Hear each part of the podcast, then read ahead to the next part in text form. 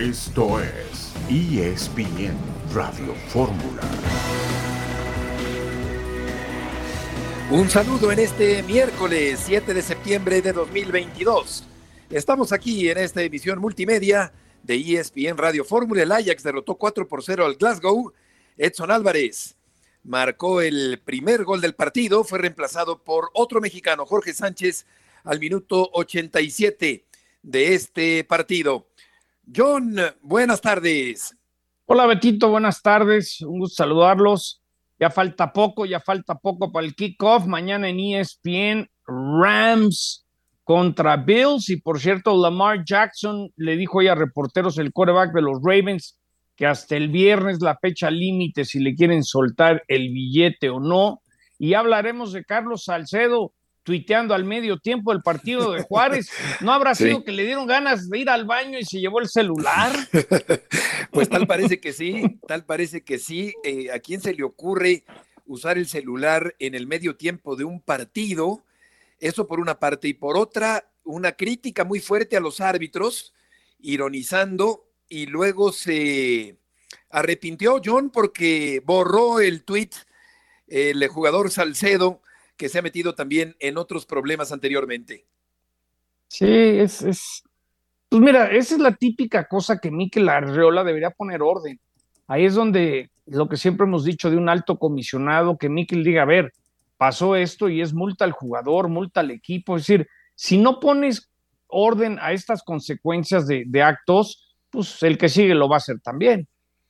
Totalmente. Lo malo es que el código de ética es letra muerta, es un panfleto que nadie pela, pero por supuesto que tendrían que castigar a Salcedo por este tuit que luego borraría.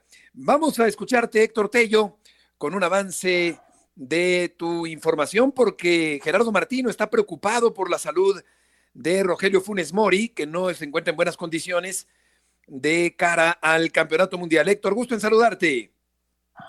Hola Beto, buenas tardes. Saludo afectuoso para todos en ESPN Radio Fórmula. Así es, Gerardo Martino dejó la ciudad de Monterrey después de siete días de estancia acá en la Sultana del Norte. El seleccionador mexicano estuvo charlando con eh, los jugadores eh, seleccionados de los clubes regios, pero estuvo atendiendo y revisando el tema de Rogelio Funes Mori en particular, el mellizo que está próximo a reaparecer que en la conferencia que dio en Atlanta fue tema al decir si no está al 100%, es mucho tiempo el que se ha alejado de las canchas y reduce sus posibilidades de estar con la selección. Bueno, creo que se va más tranquilo el Meji, podría reaparecer no ante Juárez el próximo partido rayado, sino contra Atlas, o bien si ya es decisión de Víctor Manuel Bucetich hasta la última jornada ante los Tuzos del Pachuca, pero se viene el regreso del Meji después de una lesión en el muslo derecho que lo ha llevado a perder eh, cinco partidos de la liga, podría ser un sexto si así lo ven conveniente, pero que había sido repetitiva, la sufrió el torneo pasado y es por eso que el manejo que se le ha dado en esta recaída bueno, pues es eh, de pincitas para que no vuelva a suceder y que esté disponible para el cierre del torneo. Evidentemente para la liguilla Monterrey marcha a la perfección en el certamen como puntero y también el tema de las aspiraciones mundialistas de Rogelio Funes Mori. Se va el Tata de la ciudad con algunas conclusiones y a trabajar los partidos ante Perú y Colombia de finales de este mes. Regreso con ustedes, Beto. Buenas tardes. Gracias, Héctor. Buenas tardes. Gusto en saludarte. Cruz Azul perdió en eh, Monterrey.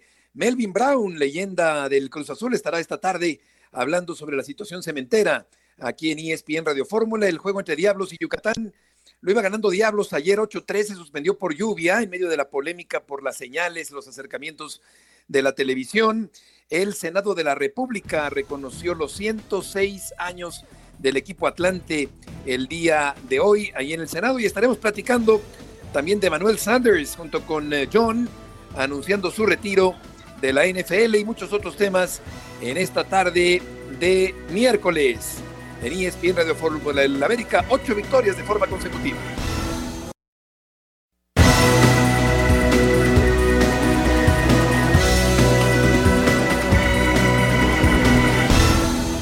Estamos tan acostumbrados a ver un, equipo agresivo y, a veces es mi cabeza, no logran interpretar lo que quiero volcar previo a los partidos.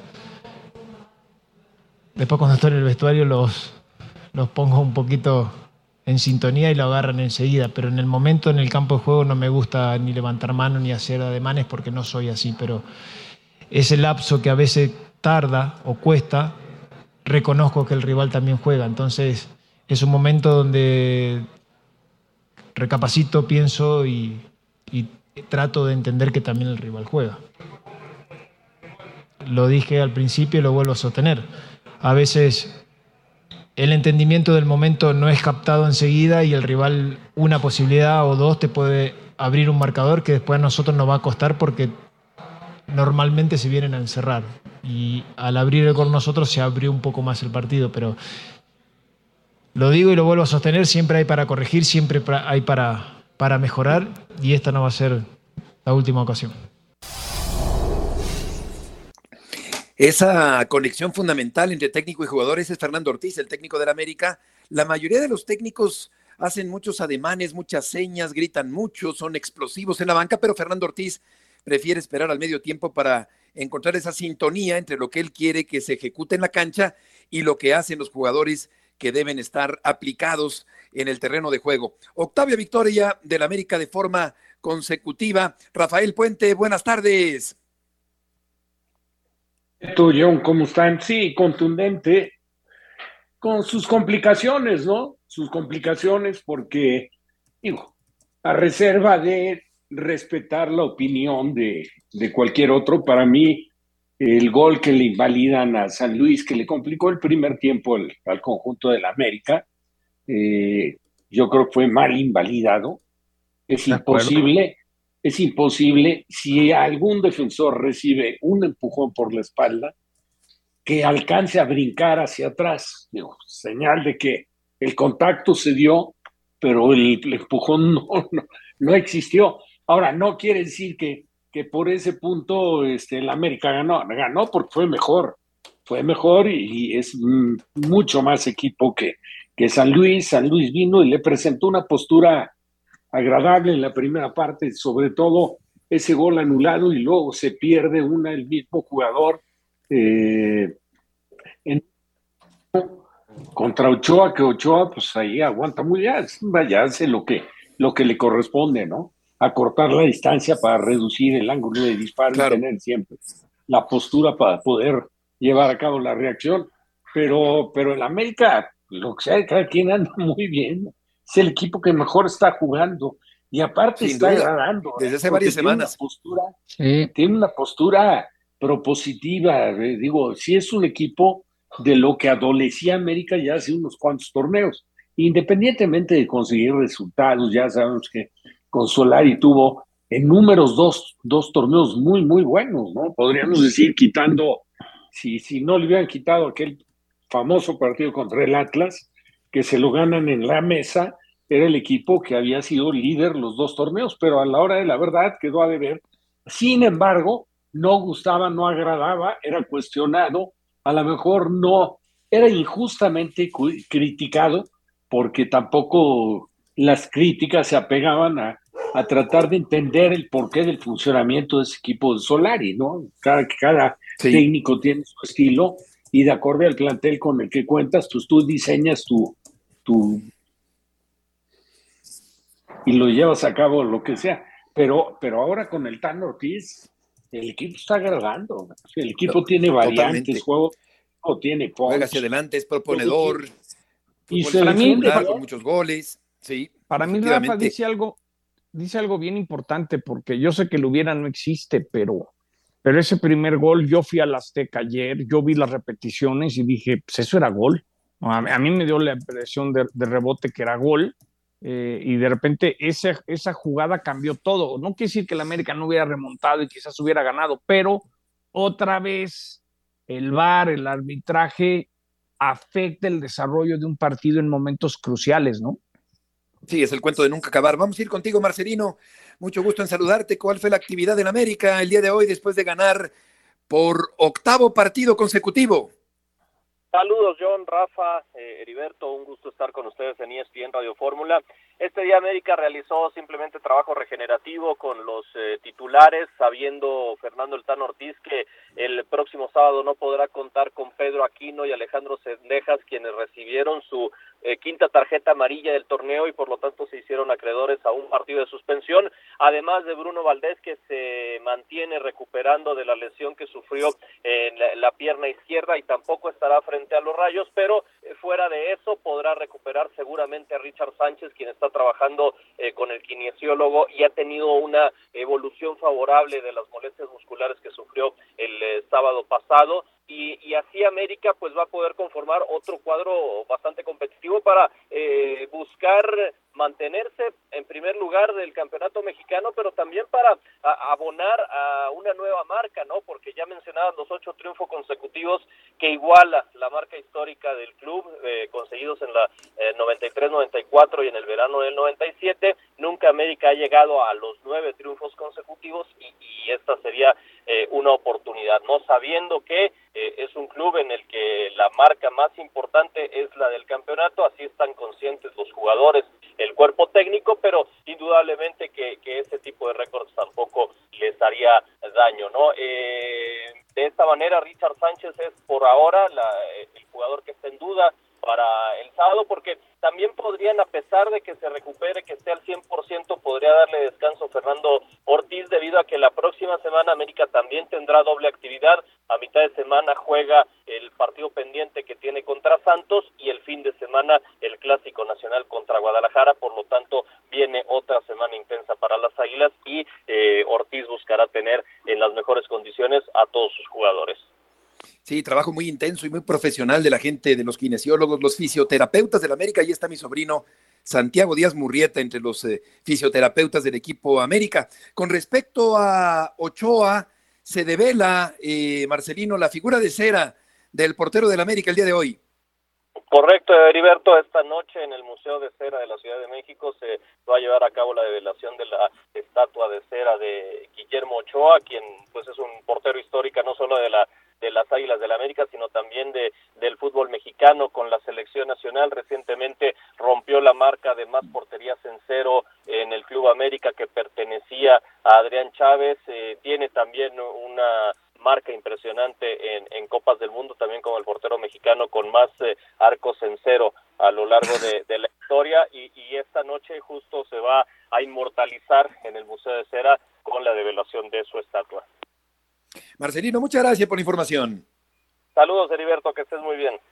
Buenas tardes. Igualmente un personaje muy emblemático del fútbol mexicano, con un perfil muy característico, con ese pelo rizado, con ese pelo escarolado que tiene Guillermo Ochoa, portero de la selección mexicana en la actualidad, titular otra vez en el y que quieren que se quede, eh, campeonato mundial que está por venir.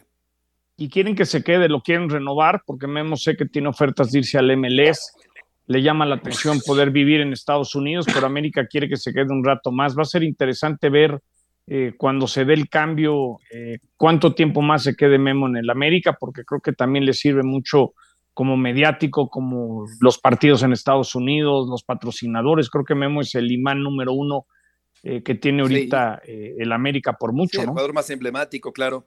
El jugador más icónico del América. Que por cierto, Rafa, cuando se dice que que debajo de los tres palos, pues no, está solo debajo de uno, del travesaño, el portero, estas, estas muletillas, estas eh, formas de hablar incorrectas, porque los otros dos palos están a los lados del portero, no por encima del portero, así que solo está por debajo de uno del travesaño, pero nunca mejor eh, aplicado en un portero que efectivamente juega en la raya, un portero que a lo largo de su carrera se ha caracterizado, Rafa, por no ser salidor, por no salir a cortar centros, por no buscar la salida de puños, un jugador que juega muy debajo del travesaño, muy metido en la portería prácticamente, Guillermo Ochoa.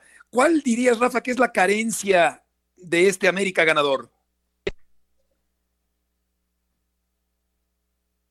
En los últimos partidos como carencia está difícil encontrar. ¿O el defecto ¿eh? del América?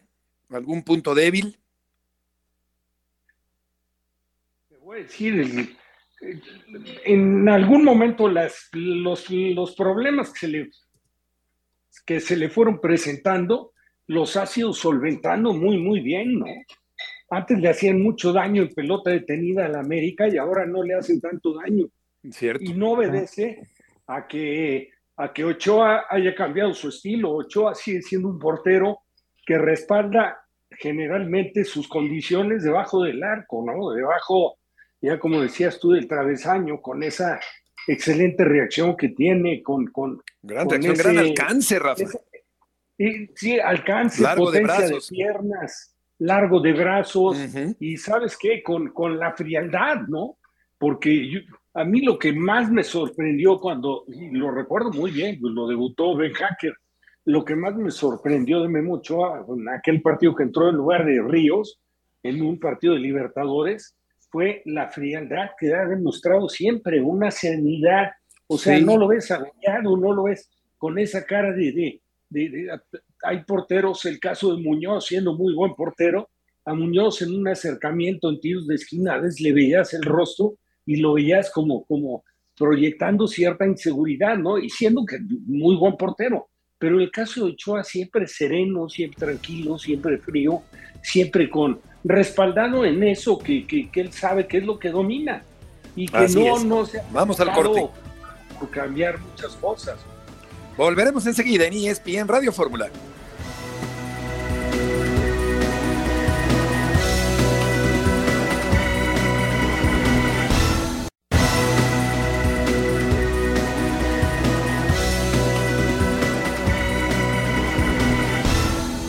Vuelve a ser otro tipo de frustración, ¿no? Distinta a la del partido pasado. Sin embargo, creo que hoy, hoy los muchachos encontraron más de lo que hemos estado planteando, de lo que hemos estado proponiéndoles en la cancha. Y, sobre todo cuando modificamos, ¿no? Porque hubo un momento en el que eh, Monterrey nos, eh, se nos va encima, cuando ajustamos me parece que el equipo eh, se planta bien en la cancha y, empieza a jugar como nosotros hemos eh, pretendido. Entonces, te digo, es, frustrante porque eh, creo que hoy, hoy estábamos aspirando a algo más y el equipo también jugó para, para, encontrar algo más, pero esto no es de aspiraciones, esto es de, de goles. ¿no? no es de merecer, creo que hay formas y, y no es lo mismo empatar como empatamos el partido pasado a este, esta derrota contra el líder del torneo.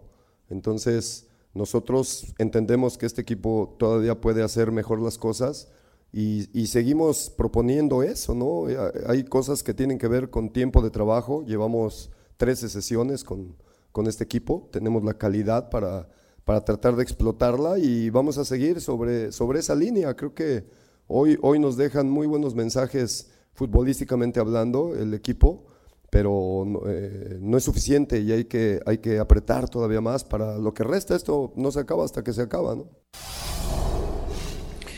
La voz de Raúl Gutiérrez, el técnico del equipo de la máquina cementera que perdió en la cancha de Monterrey. En la línea está Melvin Brown. Melvin, qué gusto saludarte. Rafael Puente, John Sotcliffe y Heriberto Murrieta. ¿Cómo te va? Muy buenas tardes a todos, Heriberto te la debía y aquí estamos cumpliendo. Se quedó pendiente. Qué gusto saludarte, Melvin. ¿Has sentido alguna mejoría en el Cruz Azul desde que llegó el Potro Gutiérrez? Sí ha habido mejoría, desgraciadamente no ha alcanzado para obtener los resultados que uno como aficionado quisiera. Los chicos se han visto sorprendidos por cuando les presionan mucho, cuando no los dejan salir, les, les hacen mucho daño Ayer se, se notó eh, con un resultado muy adverso. Afortunadamente con los cambios y con los ajustes que hizo el Potro Gutiérrez eh, lograron empatar, pero al final pierden ahí. Yo creo que la estructura defensiva todavía no está solidificada. Se notó en esa jugada donde van tres jugadores contra uno, desde luego tienen que quedar libres. Luego queda libre Berterame, que está verdaderamente encendido. Sí, sí, efectivamente. Eh, Melvin, eh, te pregunto por el espinoso tema del 7-0 en contra, un tema incómodo, y, te lo pregunto porque va a durar mucho tiempo, yo creo que en la memoria y en el corazón de los cementeros. Eh, ¿Cuál es tu opinión sobre lo ocurrido ese día en la cancha del Estadio Azteca? yo creo que nos encontramos ante el peor resultado que, que tiene Cruz Azul en su historia, no solo con el América. Esto supera la, la final del 2013, una verdadera pena, una verdadera vergüenza deportiva, porque Cruz Azul siempre lo ha demostrado, es un equipo grande que propone y ese día no se notó más que escasos 10 minutos donde ellos atacaron y hicieron ver mal a, la América, pero de ahí fuera los otros 80 minutos fueron ampliamente superados. Yo creo que la gente está muy triste, está muy dolida, se entiende, los jugadores también, pero tienen que revertir, tienen que ser profesionales en todo momento, buscando estar a la altura de, de tan equipo tan importante.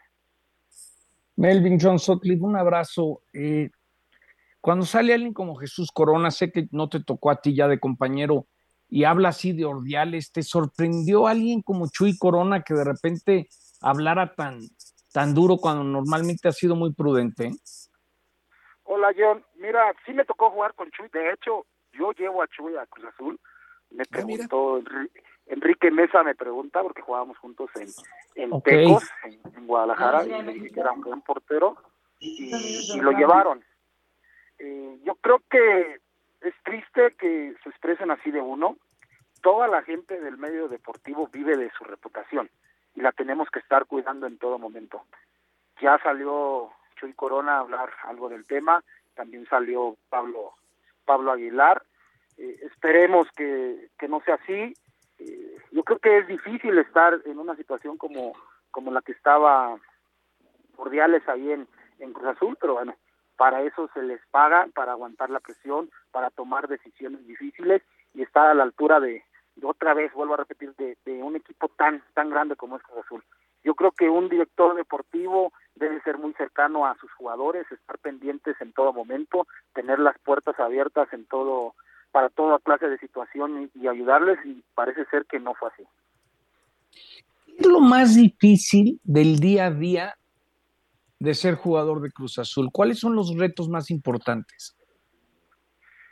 Hola, eh, los momentos más importantes es cuando los líderes te enseñan que el escudo de Cruz Azul y el color vale mucho. Nosotros tuvimos la fortuna de que nuestros líderes fueran Juan Francisco Palencia, el Conejo Pérez, nacidos en la institución, campeones, Juan Reynoso, Lupillo Castañeda. Yo creo que ahora ha faltado tener eh, esa oportunidad que la gente nueva, no solo los que son nacidos en casa, sino los que vienen de afuera, sepan lo que a quién a quién van a defender.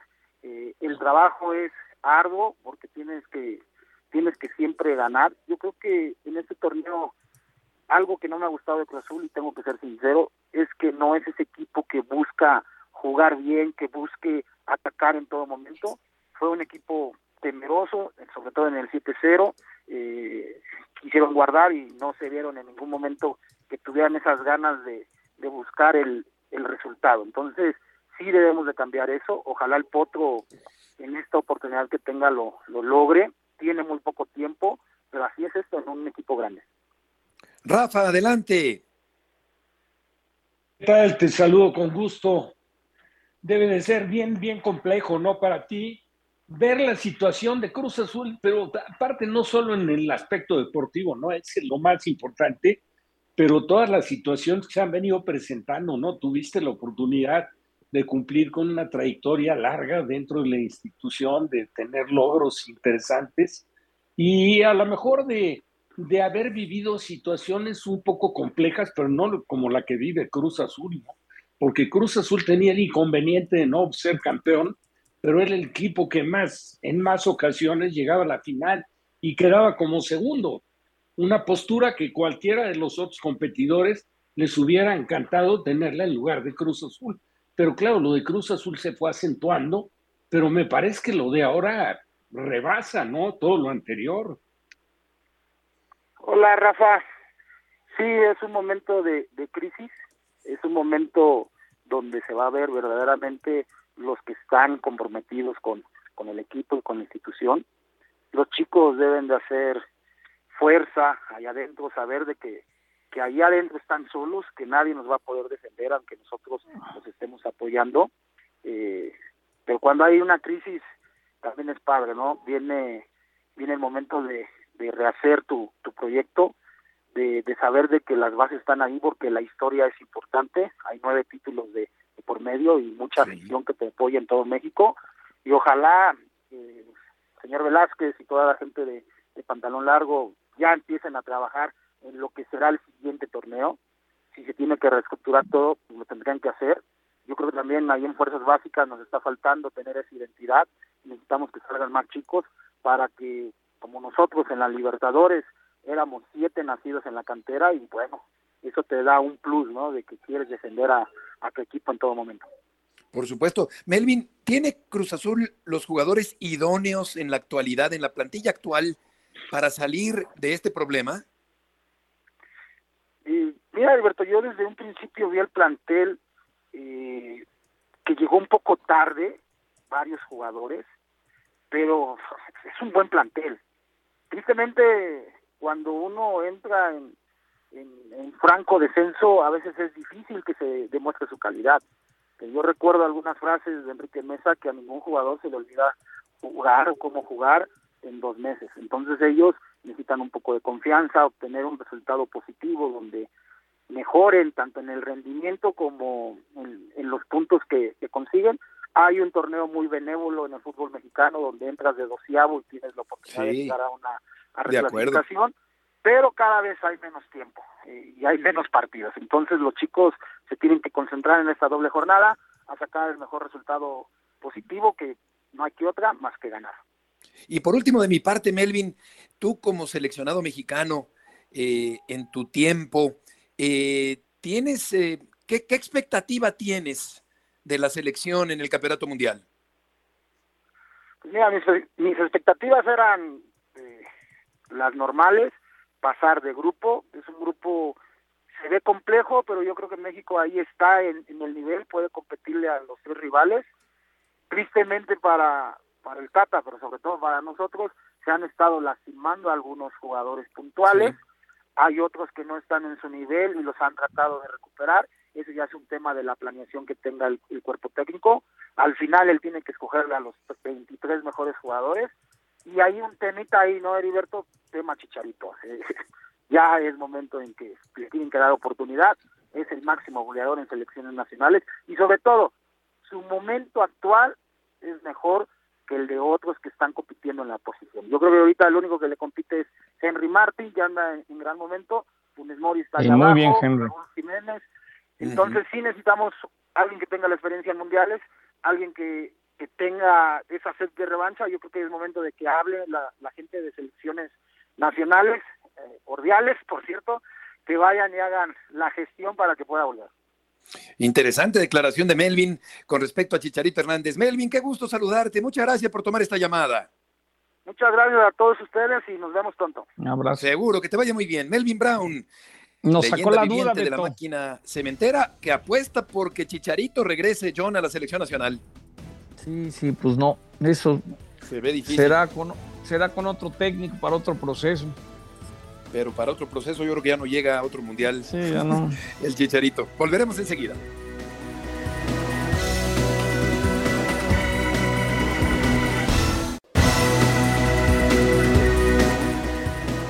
De regreso en esta tarde en ESPN Radio Fórmula, resultados de ayer del fútbol mexicano. León derrotó 1 por 0 al equipo de Juárez.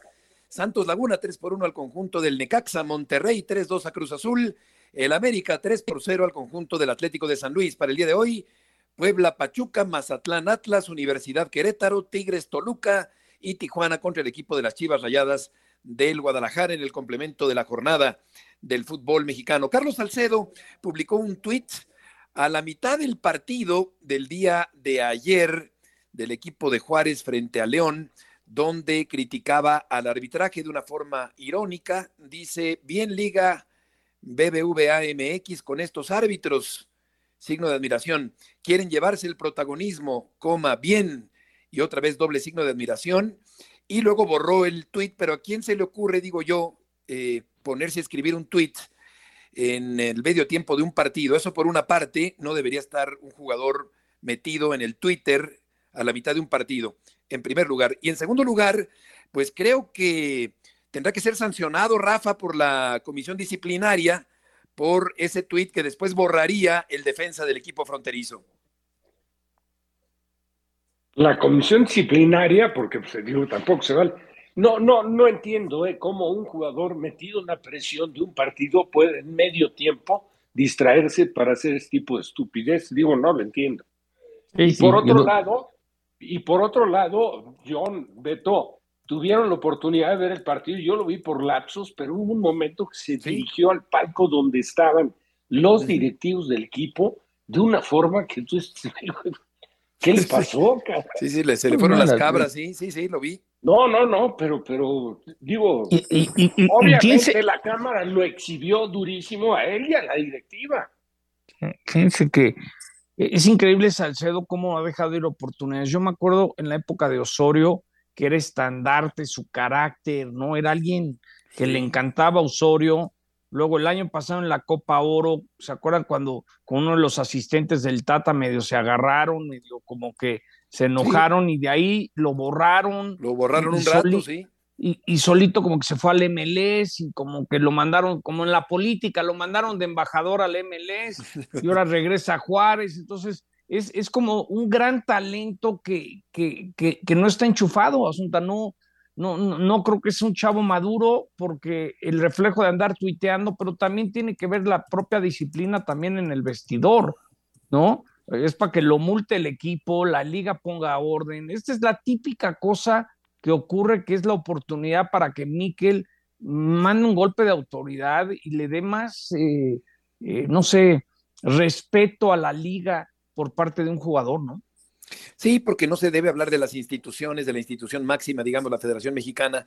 Eh, pero lo que pasa es que yo, a mí me desilusiona mucho el código de ética porque no, no, no se ha usado bien, no se ha usado, no se ha pegado la, la, autoridad del fútbol mexicano a ese famoso código de ética, para mí está de adorno, pero esta es una buena oportunidad, como dice John, para poder...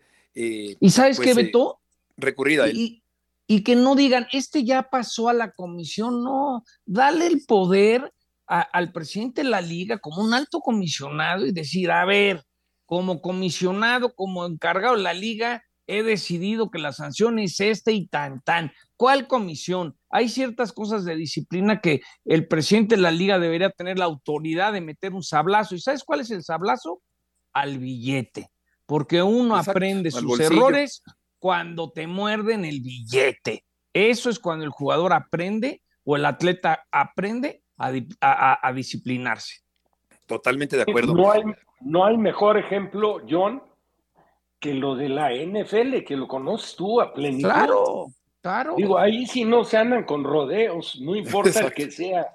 Sabes que no te apegas a los lineamientos que corresponden. Ahí te va la multa. A, a, una entidad deportiva y a la representación de un jugador profesional. Y sabes qué, pues les pegan con un bate. Y sabes que también, Rafa, eh, como en la NPL cobras por partido jugado, no sé exactamente cómo es en la liga, pero sí, si te suspenden dos juegos, quiere decir que hay dos chequecitos que no vas a cobrar. Claro, exactamente, como dices tú, el bolsillo se ve afectado y ahí sí escarmienta el jugador, el deportista profesional. Por otra parte, eh, Rafa, pues ya es la peor racha en la historia deportiva de Dani Alves en cuanto a partido sin ganar en cualquier club. O sea que ha de estar pensando, ¿qué vine a hacer? ¿A dónde me vine a meter? Debe estar pensando si fue una buena decisión o muy mala el venir al fútbol mexicano con este equipo mediano, mediocre de los Pumas de la universidad. Pero tiene Pumas, Rafa, una buena oportunidad para por fin salir del atolladero frente al equipo del Querétaro esta noche en Ciudad Universitaria. Digo, creo que mejor oportunidad no puede tener. Digo, Querétaro ve nada más cuántos partidos lleva jugados en calidad de distancia sin haber podido conseguir una victoria. Es, es un récord que debe ser histórico. ¿eh? Ahora, lo de Alves, eh, eh, ¿dónde me vine a meter también? ¿Dónde se metió la directiva con el jugador? Sí, también.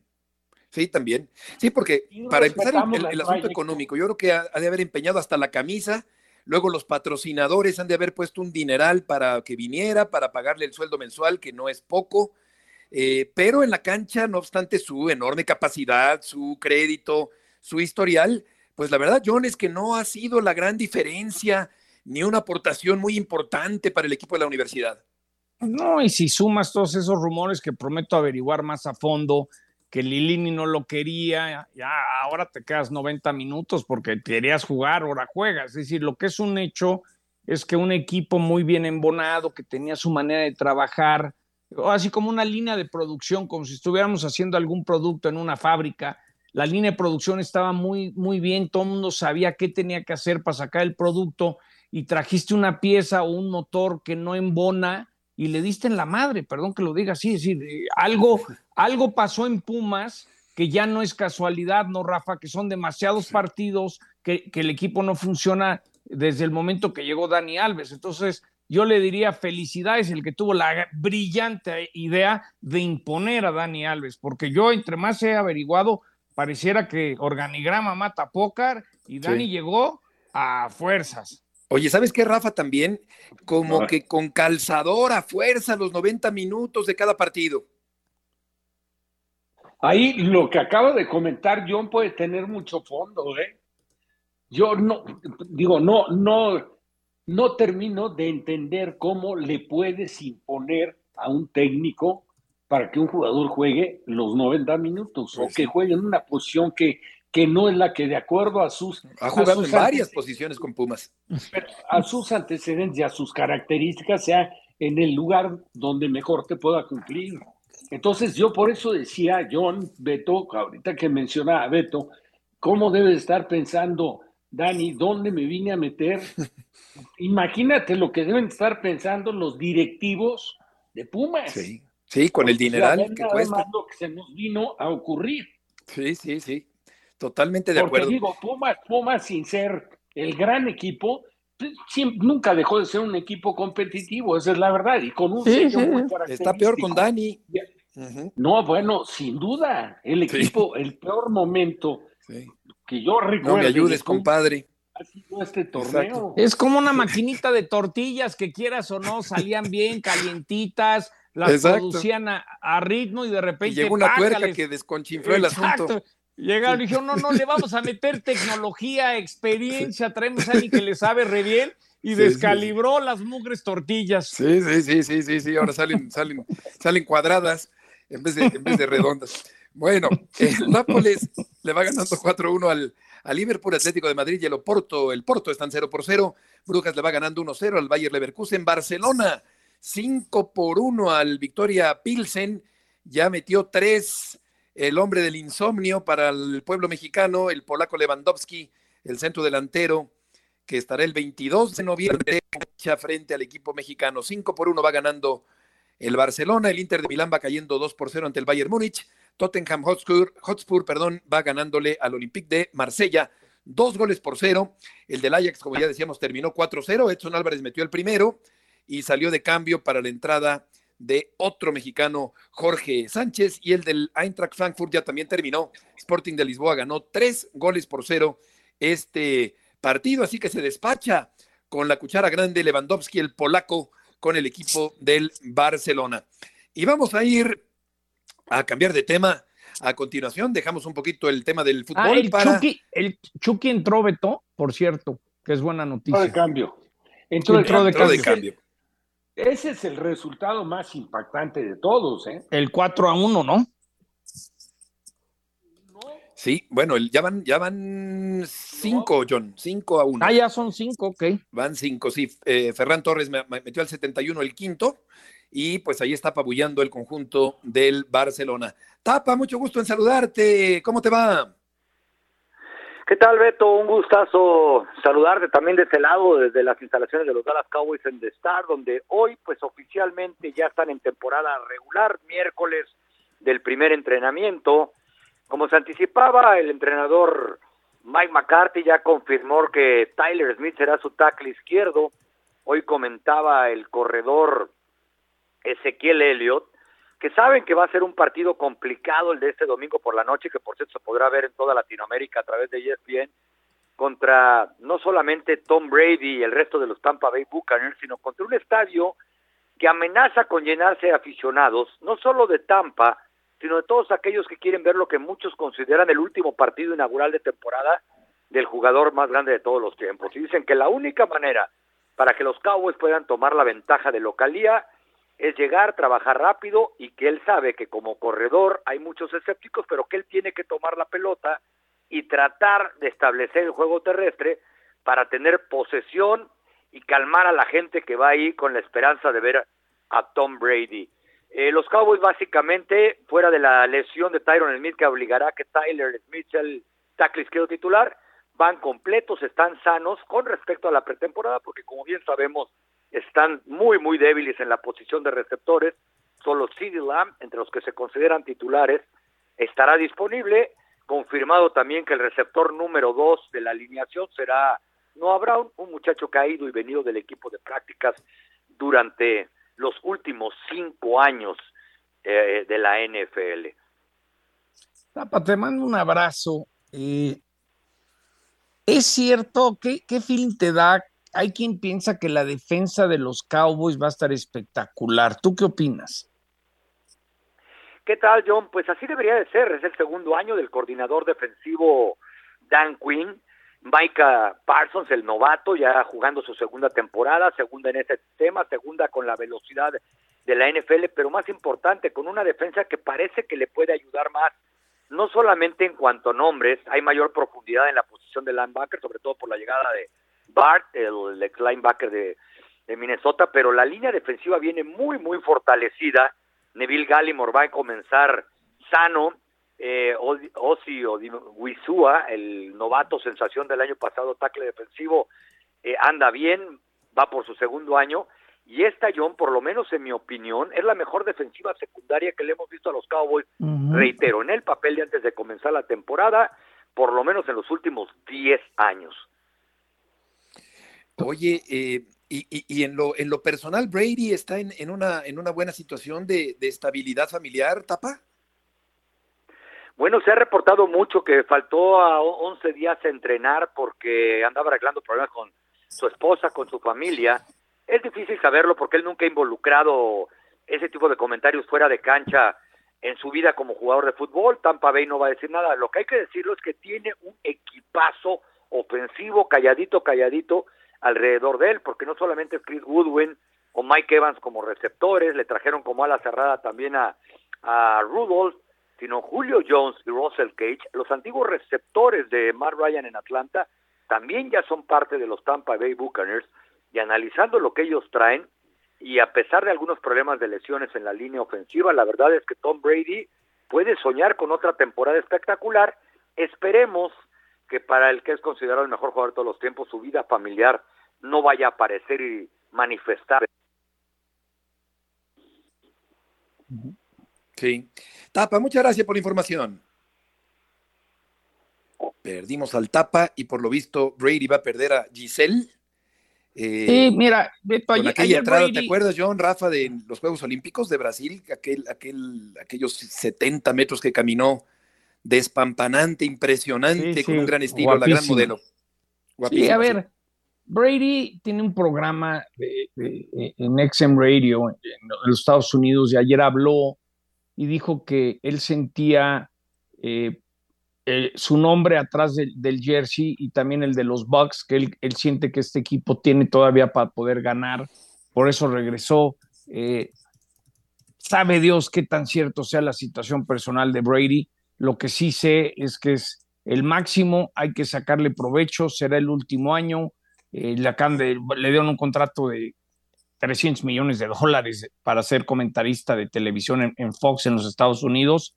Y más allá de que si trae rollos y ojalá no le afecten, pues Brady quiere uno más y es el más grande. Es como cuando si Jordan hubiera dicho quiero uno más, voy por un último título, o, o, Pelé o Maradona. A ese nivel está. Entonces, ojalá el hecho de que se ausentó 10, 11 días y no nos dicen por qué, pues no, no suena bien, no, no, no parece que sea algo tan sencillo lo que le está pasando, pero pues yo creo que es alguien que va a poder separar una cosa con otra, o eso es lo que nos ha demostrado, ¿no? Exacto. En los goteros informativos de otros deportes, para terminar, Julio Urias confirma que será parte de la selección mexicana en el Clásico Mundial de Béisbol. Tatis Jr. se somete a una cirugía en el hombro izquierdo. Yabur se convierte en la primera tenista africana en avanzar a semifinales después de la eliminación también a manos de un sierra leonés por parte de Rafael Nadal, que quedó fuera del abierto de Estados Unidos. Kirgios, eliminado en cuartos por eh, Kachanov. Eh, los eh, acereros retiran el, el, número de Franco Harris, aquel formidable jugador de los acereros. Y la lluvia aplazó el sexto juego de la serie final del norte. Iba ganando en la cuarta México a Yucatán ocho carreras a tres. La serie está dominada por los Diablos 3 a 2 con este rollo de eh, la, la, protesta de los, de los Leones. Pero Franco Harris, leyenda extraordinaria, John, de los acereros de Pittsburgh. Sí, como no, el catch, la, la, el gran touchdown cuando le ganaron a los Vaqueros de Dallas, uh -huh. alguien que ha venido muchos años a México, Pittsburgh es eh, con Dallas los, los, dos equipos más populares, ojalá con este nuevo arreglo de televisión y, y un partido extra, creo que eso finalmente va a provocar que los Steelers vengan a México a jugar un partido de temporada regular como Dallas, tarde o temprano tendrán que venir, aunque Buenísimo. Hay a disfrutar el de este año, porque el año que entra, pues el, el Estadio Azteca estará recibiendo Oye, una manita de gato, ¿no? Sí, y antes de que se acabe el tiempo, ya terminó el del Brujas con Bayer Leverkusen, gana el Brujas 1 por 0. Esto en la Champions, terminó también el del Inter de Milán, que perdió 2-0 en Italia frente al Bayern Múnich. Terminó el del Tottenham Hotspur 2-0 sobre el Olympique de Marsella. Nápoles ganó 4 por 1 al equipo de Liverpool, otro partido que ya acaba de terminar. Gracias por su compañía. Rafa, John, buenas tardes, que les vaya muy bien, hasta mañana. Hoy tocan escamoles, Beto. buenas tardes.